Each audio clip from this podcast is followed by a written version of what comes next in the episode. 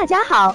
欢迎收听接好运啦 FM。如果你正在准备孕育宝宝，却不知道怎么科学备孕，或者正和试管婴儿打交道，都可以来听听我们的好运大咖说。大咖说什么？说说怎么轻松接好运。那第四部分呢，来跟大家谈，就是说大智若愚呢，成功率是最高的。为什么要谈到这部分呢？因为我发现其实，嗯，比如说我前面讲了这么多的一个促排卵的方案，那大家呢可能会对这些有一些了解，嗯，但是，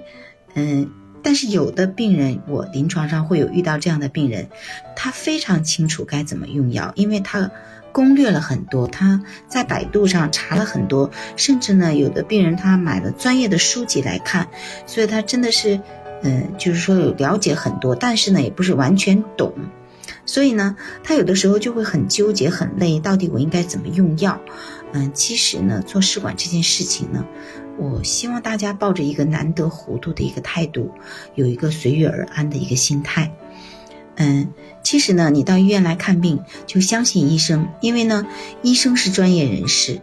嗯，其实医生都是，嗯，学了很多年的医学，又实习，嗯，又晋升主治到晋升，呃，副高的，所以呢，也是学了很多年的。那生殖医学呢，又是一个专业性非常强的一个领域。嗯，像医生呢，都要经常外出进行一些学习呢和培训，所以呢，嗯。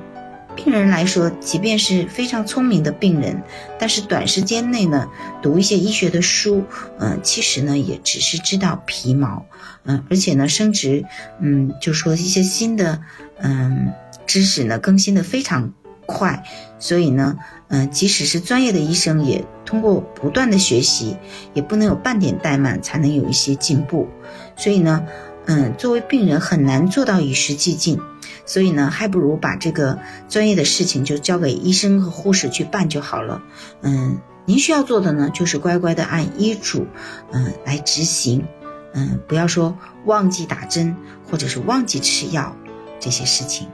嗯，还要有呢，嗯，试管婴儿它是一个，嗯，讲缘分的事情，要随遇而安的心态。如果您的状况比较好，相信您肯定可以通过试管婴儿很快就会有小宝宝。但是呢，如果您的状况不够好，或者是做了几次试管婴儿都失败了，这个时候呢，就更需要有一份淡然的心态，这样的时候缘分才会不期而来。想了解更多备孕和试管的内容，可以在微信公众号搜索“接好运”，关注我们，接好运，让怀孕更容易。